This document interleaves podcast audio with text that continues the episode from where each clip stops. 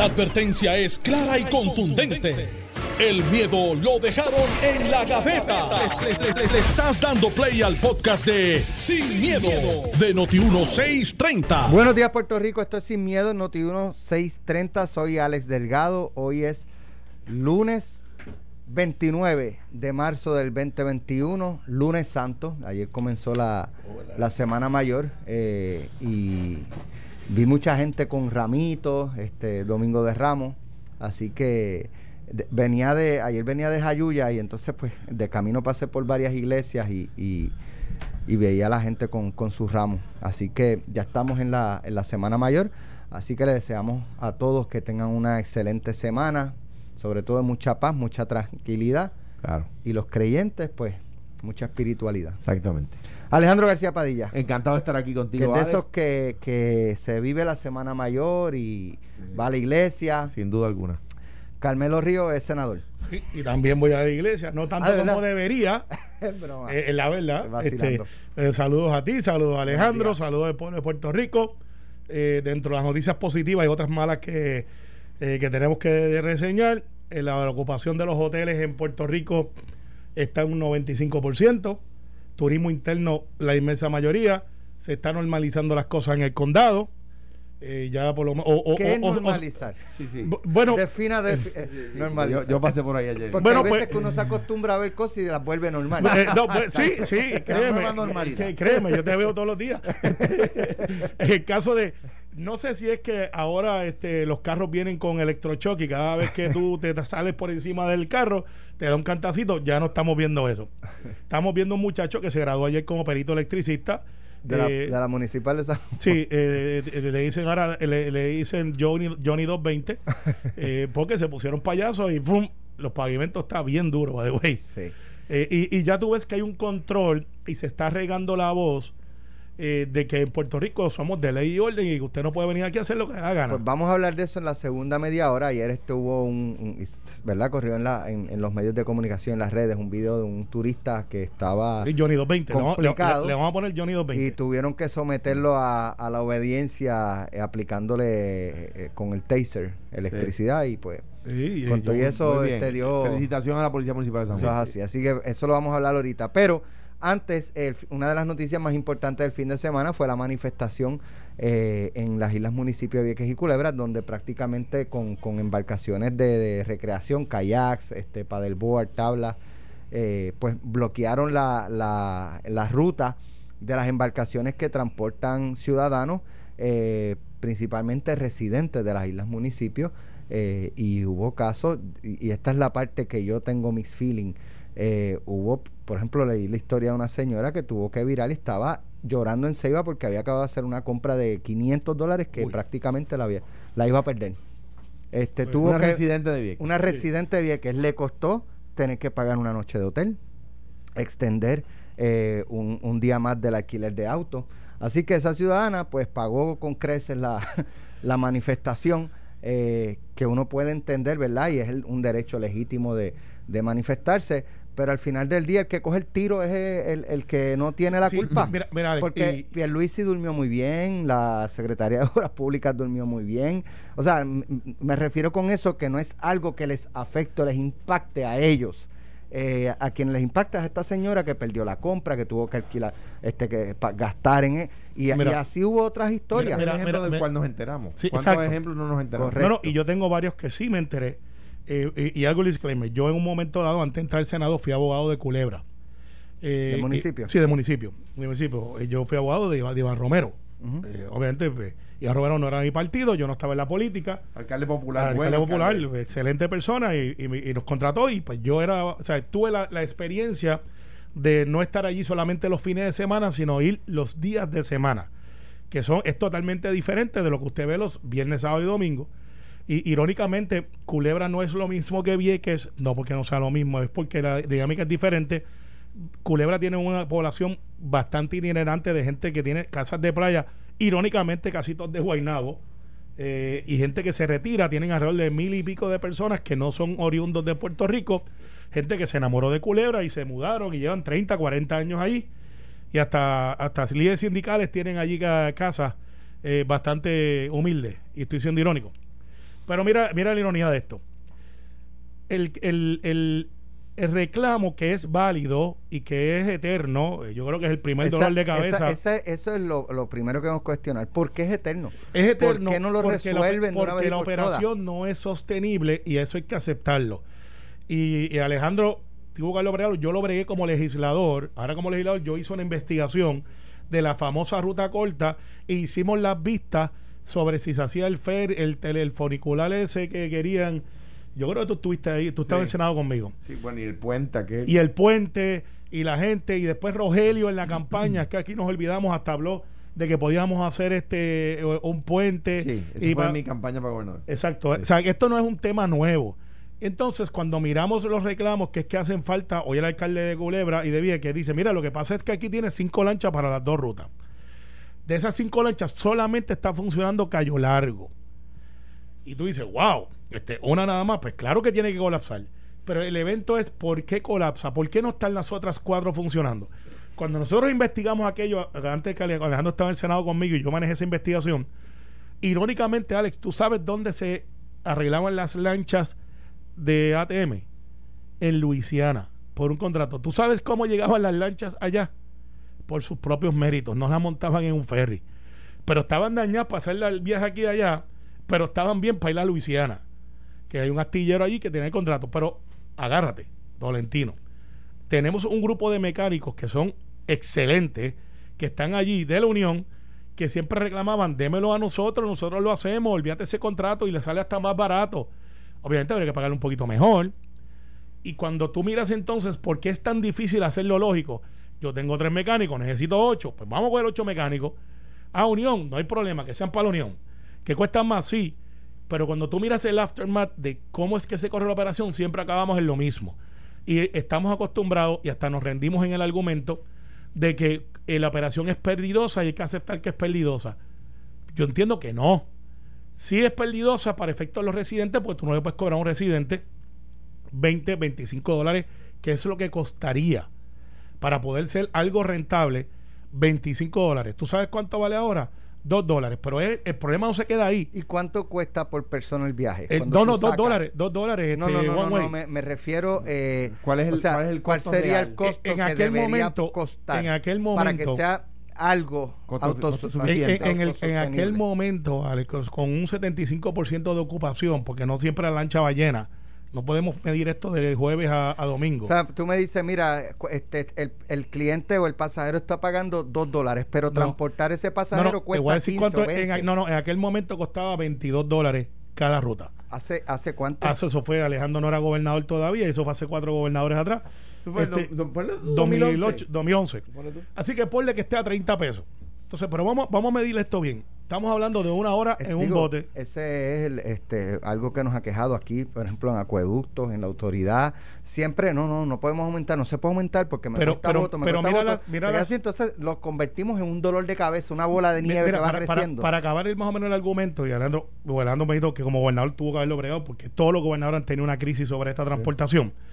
El hecho es que no le puedes cobrar los 30 pesos o puedes cobrárselos a los residentes dándole un subsidio. ¿Sabes? Ok, tú vales 30 pesos, pero tienes un voucher que yo como gobierno te lo voy a dar como residente acreditado y tú puedes tener esta, esta transportación. El problema ahí, Alex, tú sabes dónde realmente se escocotan las islas que viven del turismo.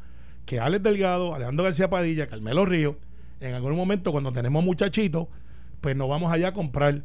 Llegamos a la famosa neverita. Y la neverita, pues tú la llevas y tú puedes llevar quizás para dos días, pero la basura que tú dejas, la dejas allí y le cuesta a ellos procesarla mucho más de lo que le cuesta quizás a Fajardo, a lo que le cuesta a Guainabo y a, y a los sitios que no tienen este vertedero, el caso Guaynabo tiene. Y, y se complica el problema. Entonces, añádele el, el- el desgaste, el uso, ¿sabes? Es tan complicado que al final vamos a morir en la orilla con esto. Vas a quitar las cinco lanchas funcionando, no nueve, pero funcionando. Vas a tener que privatizar y a los isleños de la isla grande, como nos llaman, vamos a tener que pagar. Claro, yo puedo pagarlo, pero hay gente que va a decir, y yo que tengo cinco muchachos y quiero darme una escapada a esto a mi isla, tú me vas a cobrar el gobierno 100 pesos por cuatro muchachos por ir a- allá. La respuesta, sí. Sí, y tú sabes lo que pasa. ¿Cuántas veces tú vas a Disney? Una vez al año, una vez cada dos años. Allí pagas 180 pesos por entrar. Correcto. Pagas un hotel que aunque te metas en uno de los que eh, este, de los que De digo, los que- Baratex. de los Baratex, que son buenos. 80 pesos la 80 noche. pesos la noche, los pagamos. Te montas en un carro porque no vas a pie. Yo no he visto puertorriqueños pidiendo POM y pidiendo para Disney. Pero ¿y qué pasa con los que no pueden viajar? Entonces, siempre vas a tener un por qué. ¿Por qué? ¿Y por qué? Para todos siempre lo va a haber. Mira, Alejandro. eh, el, el problema es complejo, como ustedes como ustedes señalan. Es un problema complejo y decía la exdirectora de Transportación Turística que, renunció hace dos o tres semanas, Pérez, si mal no recuerdo el apellido. Mm, Mara. eh, Eh, Mar- Pérez, Marla. Mara, Mara Pérez. sí. Mara, Eh, Mara Pérez ingeniero. Decía, decía ella, cuando se cuando renunció, no, no tenía yo los recursos, con, sin, sin, sin recursos no puedo hacer más. Y me parecía eh, que era la respuesta correcta, la que no dio antes. ¿Verdad? Y pues eso pasa, juega para el equipo, defendió los gobiernos que la habían nombrado y no decía eso. Y lo- al final explotó y dijo, mire, ¿sabe qué? Sin recursos no puedo hacer más nada. Y curiosamente, el gobernador eh, reacciona a eso o quizás simultáneamente dice, tenemos que encontrar los recursos. O sea que un poco le da la razón a Mara Pérez, ¿verdad? Eh, si no hay recursos, no los hay, ¿verdad? Y, y- y hay que buscarlos. Eh, ¿Cómo se buscan los recursos? No es que buscan uno en gaveta a ver en dónde se le, le encuentra dinero. Es que tienes que quitarle a un área para darle a la otra. ¿Qué hicimos cuando yo era gobernador? Porque recuerdo el tema. Número uno, el tema de la ruta corta, que se llegó a aprobar, no se llegó a ejecutar. Eh, Entonces cambió el gobierno y pues, no, no, no juzgo razones buenas o malas. Para el tema de los recursos, se res- re- rescató lo que le llaman el dry dock o el muelle seco, que es un muelle donde el barco entra, se cierran unas compuertas, ¿verdad? Se saca, se, se ponen unos andamios debajo del barco, se saca el agua y el barco queda suspendido en el aire, agarrado con unos andamios para poderlos arreglar, ¿verdad? Y se arregló el de Ceiba, que era de la Marina, y el del muelle de San Juan, ¿verdad? ¿Para qué? Ya cuando yo era gobernador no se arreglaban en, Luisiana, se arreglaban en las Islas Vírgenes. Para que se quedaran, para lograr lo que dice Calmero, que se quedaran aquí. En Puerto Rico el problema era que no solamente no se le estaba dando el contrato a, a los mecánicos del transporte marítimo, sino que no había dónde, no había un muelle seco donde eh, eh, llevar esa- esas embarcaciones. Y para que se sepa, esas embarcaciones no se pueden sacar del agua como uno saca un bote. Hay que, llevar, hay que llevarlas a este tipo de muelles de nuevo, que es como un compartimiento donde el barco entra flotando, se cierra, se saca el agua y el barco queda suspendido en unos andamios, ¿verdad? Y eso se hizo. ¿Dónde quedó eso, verdad? Si se siguió, se llegaron a inaugurar, no sé dónde quedó el tema. Entiendo que todavía el, el gobierno está eh, o sigue, ¿verdad? Eh, eh, con, con la apertura necesaria para, para utilizar esos dry docks. Ahora bien, creo que, o sea, el ejemplo que da Alex, yo creo que es el que llora ante los ojos de Dios. ¿Por qué? Quizás había también en el, en el, en el ferry personas que llevaban medicamentos para sus seres queridos, para las personas que atienden, y no pudieron llegar. Los derechos de una persona, los derechos de un individuo, ¿tienen derecho a protestar? Sí. Pero hay consecuencias. ¿Tienen derecho a levantar la voz? Sí. ¿Tienen derecho a delatar lo que entienden que es una injusticia? Absolutamente sí. ¿Tienen derecho a quejarse y a, solicitar reparación de agravios? Sí. Pero todos los derechos de una persona terminan donde comienzan los derechos de la otra persona. Y la- las personas que, que, que- esa señora que hizo una compra de 500 dólares y que se le puede haber perdido parte de la compra si tenía que estar refrigerado, tenía que llegar a una nevera, pues, el- los derechos de esa persona fueron violentados. ¿Ves?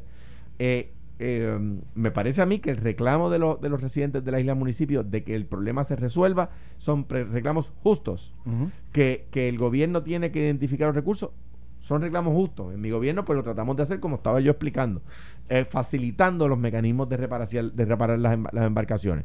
Ahora bien, los derechos de un ser humano terminan donde comienzan los derechos del otro ser humano. Y eso ahí es donde yo creo que, pues, que se falló. Y, y mírate esto. Entonces, yo quiero preguntarle, y vamos a hacer, vamos aquí sin miedo. Y vamos, Semana Santa, pero vamos a hablar de política. Bernabe arrancó para allá. Yo quisiera saber cómo él llegó, porque no llegó en la lancha de Vieques y Culebra. Y no llegó en un kayak. Alguien lo llevó. Johnny Méndez fue en Fura, a lo mejor a él lo llevaron. Pues, Bueno, bien, pero puede haber ido volando, también se va en avión. Está bien, pues, pero llegó allí. Él llegó. Hizo la gestión que hizo, dándole un matiz político que yo creo que no es bueno para la causa, porque allá había gente de Vieques y no había gente de Vieques. Y había gente de Culebra y había gente que no era de Culebra. O sea, allí había también una agendita política de una movilización. Alguien de los oyentes me, me recuerda que el cuatrienio pasado se le ofreció a dos pesos la. El, y aquí es que va mi argumento.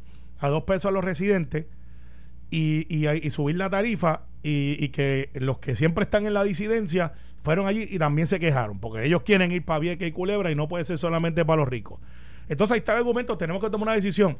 Ahora mismo también me informan que para ir a- de acueducto y arreglar las bombas allá, porque las bombas de acueducto se dañan, tienen problemas en llevar transportación para allá a los mecánicos. O sea que no tan solamente en la compra, en los servicios esenciales que también se ven afectados porque pues es la única transportación que hay. Y ahora voy al argumento. Aquí hay periodistas que ayer estaban en las redes sociales en su carácter personal que derecho tienen a decir, ahora no me pueden decir cómo pueden protestar o no protestar. Los leo. Yo lo quiero mucho yo hasta le doy entrevistas a pesar de que hay gente que no se las da, porque yo le doy entrevistas a todo el mundo, a- pues las buenas y las malas. Y entonces yo los veo y digo, sí, caramba, pero entonces si los arresto porque están interviniendo con una, come- una, con una transacción comercial, entonces, ah, eso no puede ser. No, si yo me voy a protestar al Congreso, si yo me voy a protestar al Congreso, de hecho, una vez lo íbamos a hacer con un grupo de latinos para el asunto de migración. Y había, íbamos a hacer lo que se llama un arresto masivo. Y, y la, y la protesta se llama arresto masivo. ¿Por qué? Porque íbamos a entrar a un área donde no podíamos entrar frente a Casablanca, que es donde van muchos congresistas, dicho sea de paso. Gutiérrez tenía allí un paso especial y Serrano también, que es tan sencillo como tú sentarte en un área donde te va a decir, mire, flaco, usted no puede estar ahí. Y digo, no, pero es que yo quiero estar aquí. Ah, sí, tiene un minuto para salir. la- y si no da el la- minuto, te arrestan. La desobediencia. La, Pues, pues los tienen que arrestar también. sabía los que- tienen que o sea, la arrestar. desobediencia civil pacífica que en Puerto Rico eh, y o sea yo discrepo de lo de Carmelo en cuanto a que o sea Bernabe pues Bernabe está haciendo lo que hace la política tradicional que es que Él es un político más Bueno, como cualquier no, otro. no, No, son no, que distintos. no. Pero que son que distintos. O sea, está buscando votos. Él está haciendo lo Me que refiero. o sea, cuando los populares están Porque- en el poder, Carmelo, los legisladores del PNP hacen eso mismo. Porque Johnny Méndez estuvo los otros días y le protestaron. y le protestaron. Pues él y fue Johnny- como y fue Johnny Méndez. Claro, o sea ¿Eh? que, que, que Bernabe está haciendo lo que, lo que hacen los políticos que están en campaña, ¿verdad? Y, y, y, y- y bien, está, y bien, pues eso Está no bien, no tengo problema con pero eso. uno no lo puede- señalarlo. pero uno no lo puede objetar porque no está mal hecho, que él fue allí a, sol- eh, a su juicio a solidarizar, el profesor Bernabe, a solidarizarse con, con los manifestantes, pues perfecto, pues Que mira, hagan una, bueno. Alejandro, que hagan una colecta Ah. y le consigan a la señora los 500 no, pesos eso- en compra. eso- no, pero eso tampoco lo, lo hizo Johnny Méndez. Está bien, no, y pues, fue en la lancha yo- pura. no, No, pero cogió la lancha de coge todo el Johnny no mundo. intervino con el proceso de No, pero lo, lo di- lo digo es que uno no puede eh, aplaudir a uno y, defend- y, y Criticar criticar, a a otro. otro. O sea, y Johnny Méndez lo, lo, lo hizo bien y Bernabé lo hizo mal. No, hombre, No, no. fíjate- fíjate, yo no estoy pero, adjudicando pero- eso. Pero ahora, ahora, en cuanto, estoy de acuerdo con lo que tú dices en cuanto a la protesta civil pacífica. En Puerto Rico, y esto la prensa lo desinformó, no estoy hablando de ahora ni cuando yo era gobernador, desde mucho antes. La protesta civil pacífica procura el arresto. Y esto lo inició Gandhi en la India, o se hizo famoso, no digo yo que lo inició, se hizo famoso en la India porque el, la- la- el- el- el juez era, de la, era inglés, el juez era nombrado por el, por el imperio inglés y, y Gandhi quería delatar la injusticia con su arresto para levantar el pueblo en contra de la injusticia.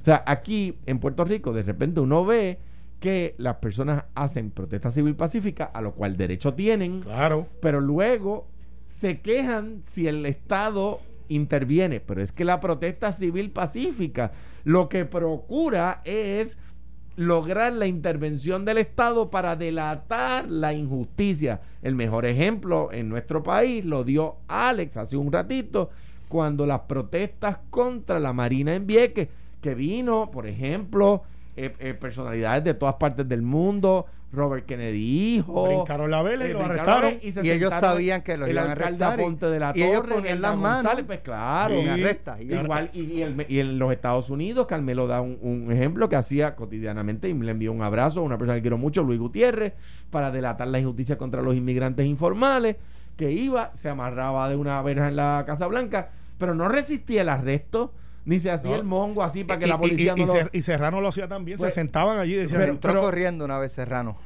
Pues- Vio que abrieron el portón y Sí, yo creo que corriendo sí. y lo Y arrestaron. lo arrestaron. Pues- un congresista. Pues, Sí. la, pues la cosa es que la cosa es que eso se hace para que para provocar el arresto y delatar la injusticia que se lleve ante un juez y ante el juez delatar la injusticia. Ah, los ingleses le prohíben a la gente de la India hacer sal y Gandhi anuncia que va a ir a la playa a hacer sal y se sienta en las piedras y comienza con dos piedras a hacer sal. Lo arrestan lo llevan donde el juez, inglés, y el juez le dice, usted quiere que yo lo meta preso para levantar el pueblo en contra del imperio inglés. Y yo no, lo, no voy a caer en su juego. Y Gandhi Y- le contesta, yo cumplí con mi responsabilidad de violar la ley. Usted Usted, cumpla la suya". cumpla con la suya de hacerla. ¿Y tú cumplir". sabes quién fue el primer desobediente civil que está en el libro? Jesucristo. Fue un arresto pacífico por estaba Bu- por su bu- bueno, sí, pues, una- y un- por lo que él pensaba una- y, y- y lo delatan obviamente. Un- Una, sí, lo, lo- le piden su crucifixión, una manifestación de religiosos eh, que convocaron al pueblo. sí. Sí, Y- no, y- a- algunos religiosos no han perdido esa costumbre de, de, de, de pedir la ya, crucifixión ya de tú, otro ser humano. ya tú te fuiste para el mangle, llévatelo a la by pausa. the way, by the way, ¿sabes qué?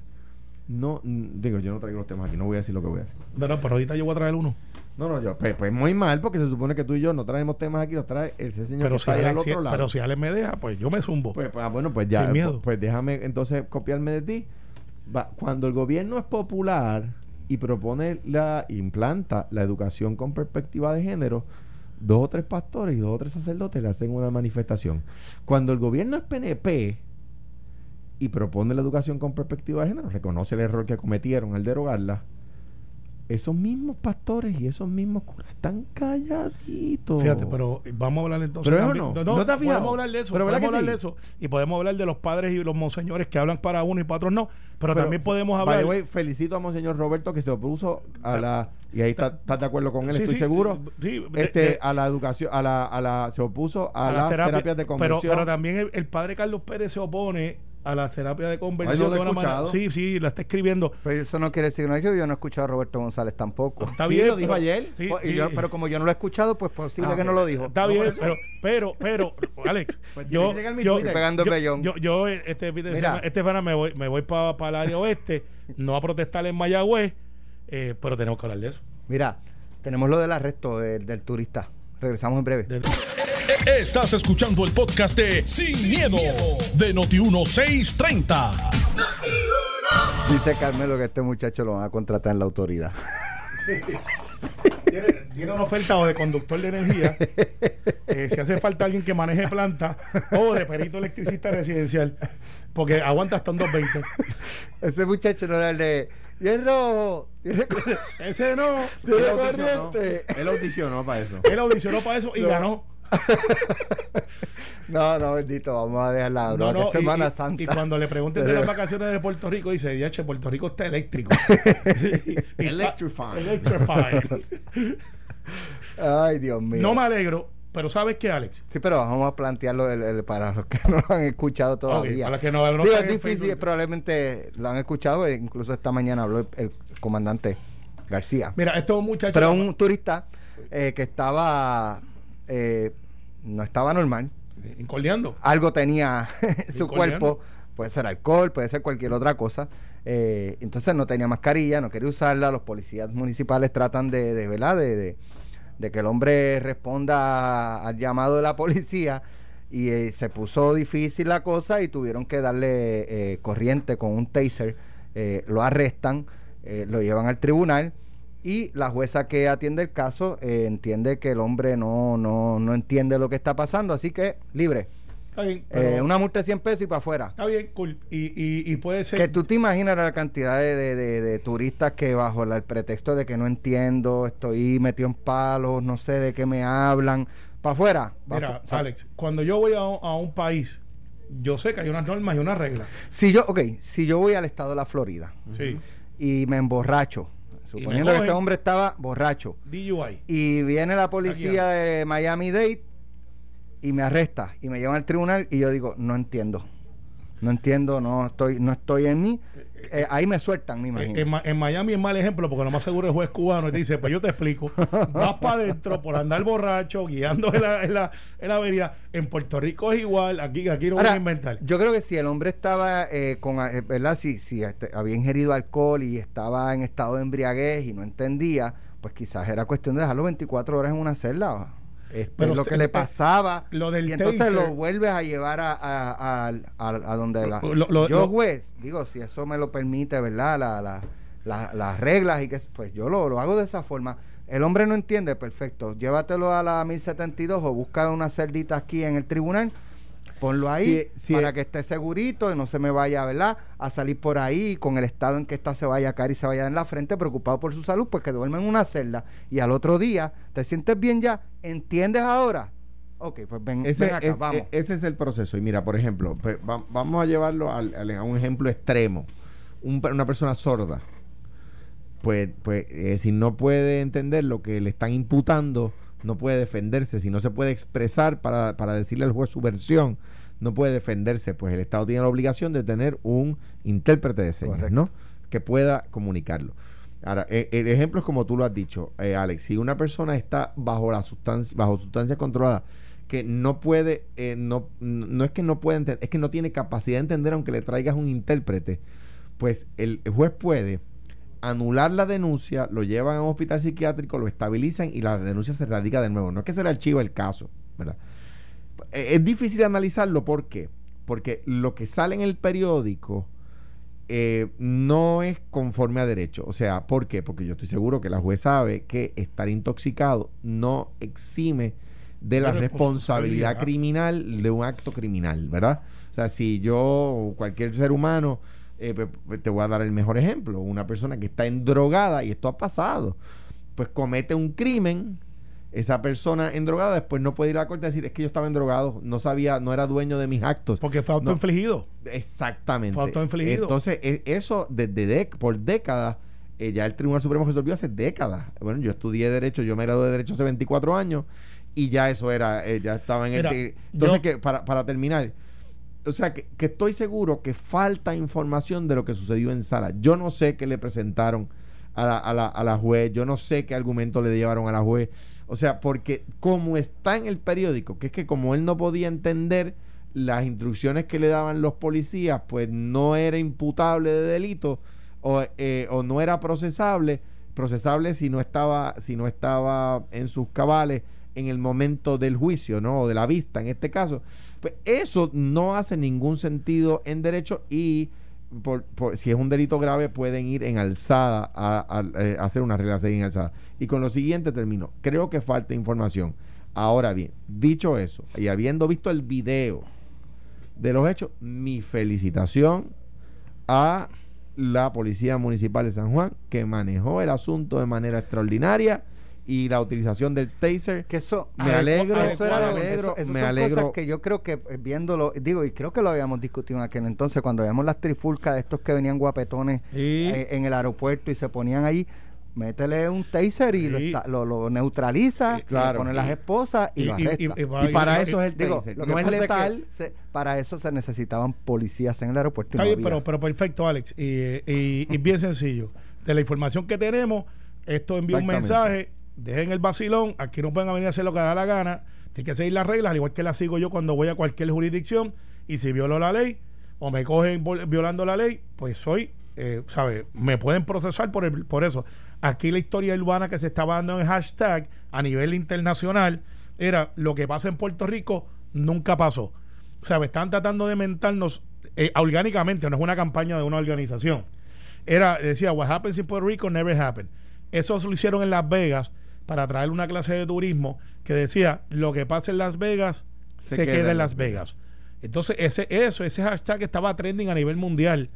Y no puede ser que, que el mote del turismo en Puerto Rico, de vete a Puerto Rico, que allí eh, hace lo que da la gana. La gente de Spring Break, que era las que estábamos teniendo aquí, muchos de ellos se estaban yendo a México porque en México la, la, hora- la edad de beber es 18, no 21.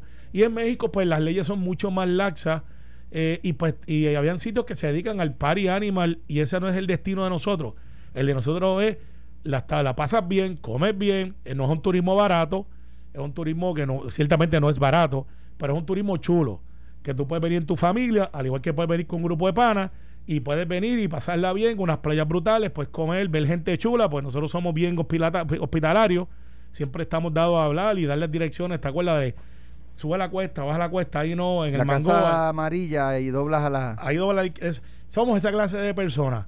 Y eso al turista le gusta. Además que tenemos un rainforest, tenemos Bahía, Bahía Vicente, tenemos La Palguera, tenemos el oeste, tenemos el, el área de San Juan. O sea, you name it, nosotros lo tenemos. Pero no es para que vengan aquí a, a- a desordenar. Así que a la gente de Luma que llamen a este muchacho que está disponible este, para ser por lo menos, al menos conductor de corriente. Punto. Y le quedó muy bien. No, no, aparte de eso, la policía lo hizo muy bien en cuanto a evaluar, o sea, eh, eh, y escuché eh, eh, muchas amistades mías y qué sé yo diciendo, pero ¿cómo es posible que lo hayan dejado ir? Yo no sé qué le presentaron a la juez, ¿verdad?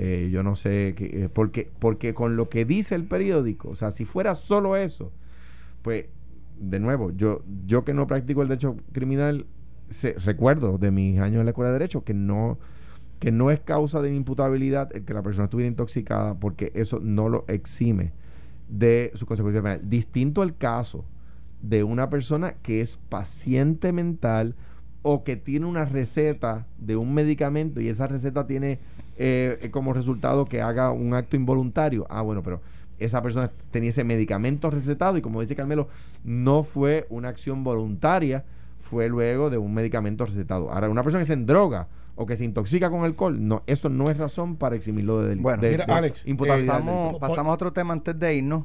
Y es que el senador Carmelo Río está pidiendo al Departamento de Justicia que investigue el municipio de Mayagüez y le pide al Partido Popular Democrático que lo separe de sus puestos de liderato políticos en la colectividad. Bueno, es la misma vara para todo el mundo. Fíjate que yo no estoy haciendo alegación. Este, que este no, cuando son PNP no, no, no, la misma, la misma, búscame en el récord, la misma. Y mira lo que yo pido. Mira, eh, ¿tú eh, tienes récord? Eh, sí, yo tengo récord y mucho. 16 años y, y, contando. Pero, mira esto. positivo? Y, algunos, en algunos he cogido bolazos y en otros no, depende.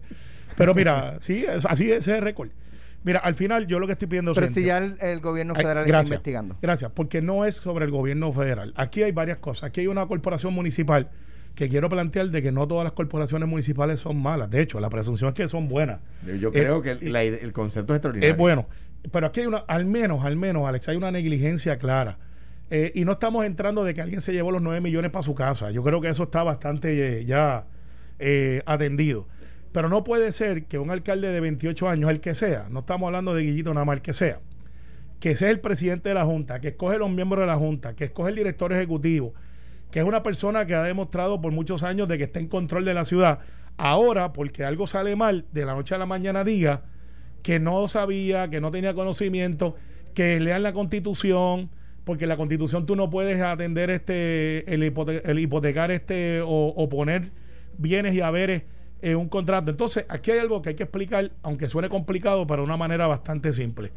Si yo te envío a ti un millón de dólares para los juegos de Mayagüez, yo como alcalde no los puedo usar para otra cosa, a menos que no vaya a la legislatura municipal y la legislatura municipal apruebe que yo cambie esos fondos del destino que estaba.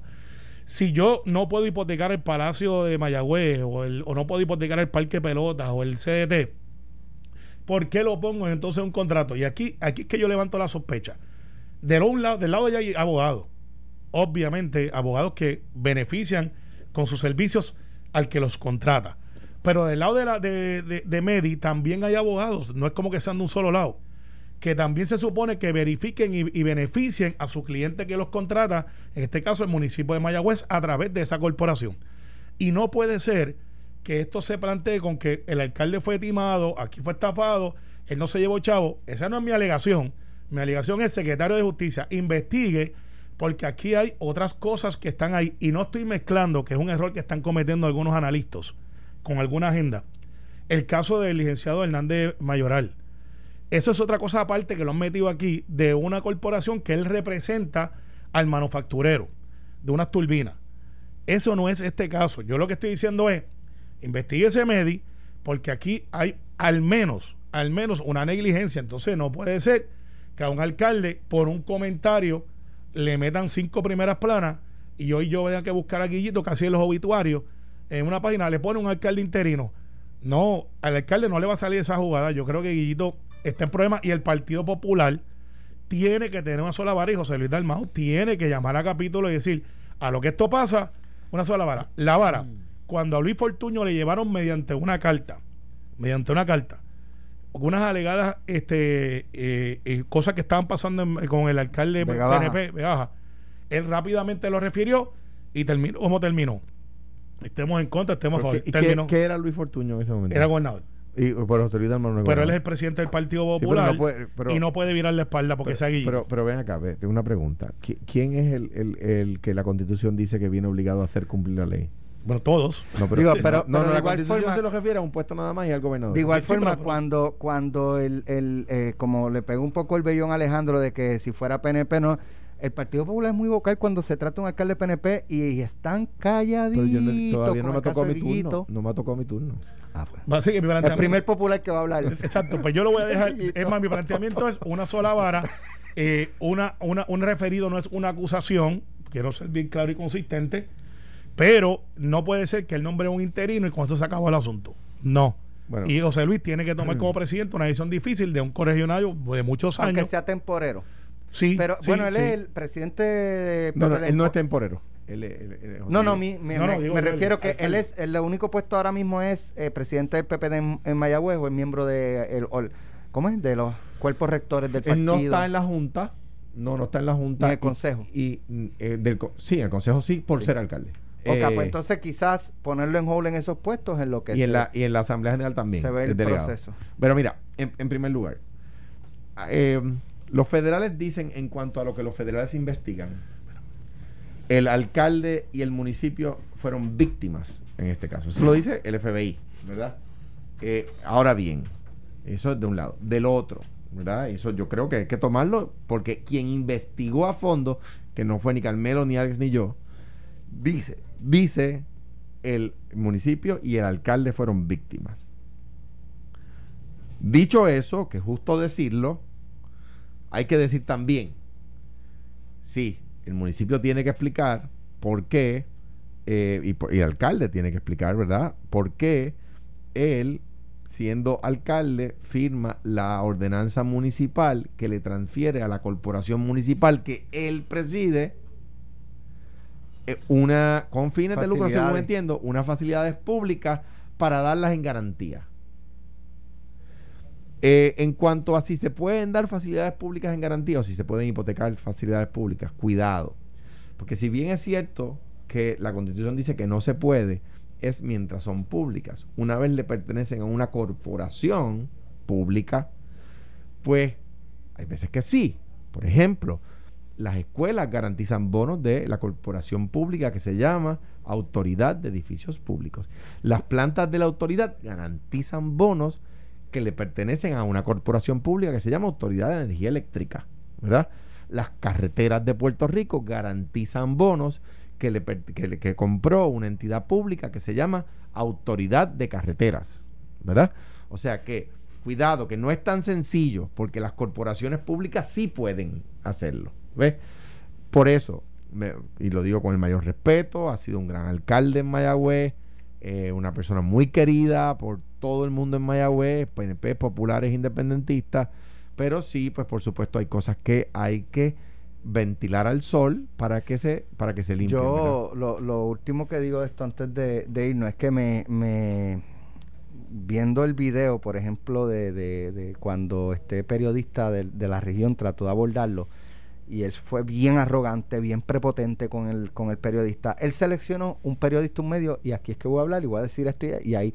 Y, decir, ya yo hablé, ya yo hablé y, y ¿sabes? Eh, y viendo estas actuaciones, eh, uno tiende a pensar, no sé si sea eso, que muchas veces cuando estas figuras llevan tantos y tantos y tantos años en estos puestos, pues muchas veces se eh.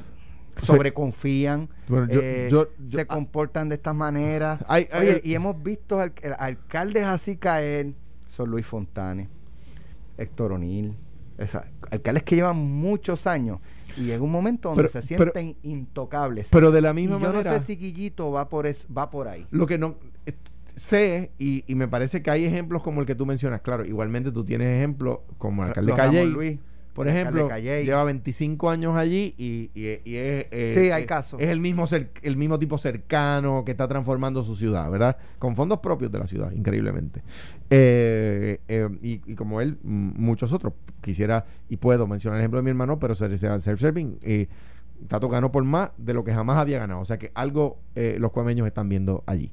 Eh, sí, pero ahí, eh, digo yo, esta, estas figuras así que se comportan, tienen como un denominador muchas veces la cantidad de años que llevan y se sienten. Sí, sí. Hay otros que ciertamente es la personalidad de cada Ojalá y tenga explicación, pero por supuesto, o sea, deseando que la tenga, obviamente todos queremos escucharla. Gracias Alejandro, gracias Carmelo que tuvo que salir eh, hace dos minutos pues tiene un compromiso. Algo se comió, mañana, quizás se comió algo que le cayó mal. mañana regresamos. a mañana estamos en vivo esta semana, aquí no grabamos los programas. Eh, aquí estamos con el pueblo constantemente, así que mañana regresamos en vivo. Y lo próximo, Ferdinand Pérez Pelotadura en vivo aquí en Noti1. Esto fue, el podcast de Sin, miedo, de Noti1 630. Dale play a tu podcast favorito a través de Apple Podcasts, Spotify, Google Podcasts, Stitcher y notiuno.com.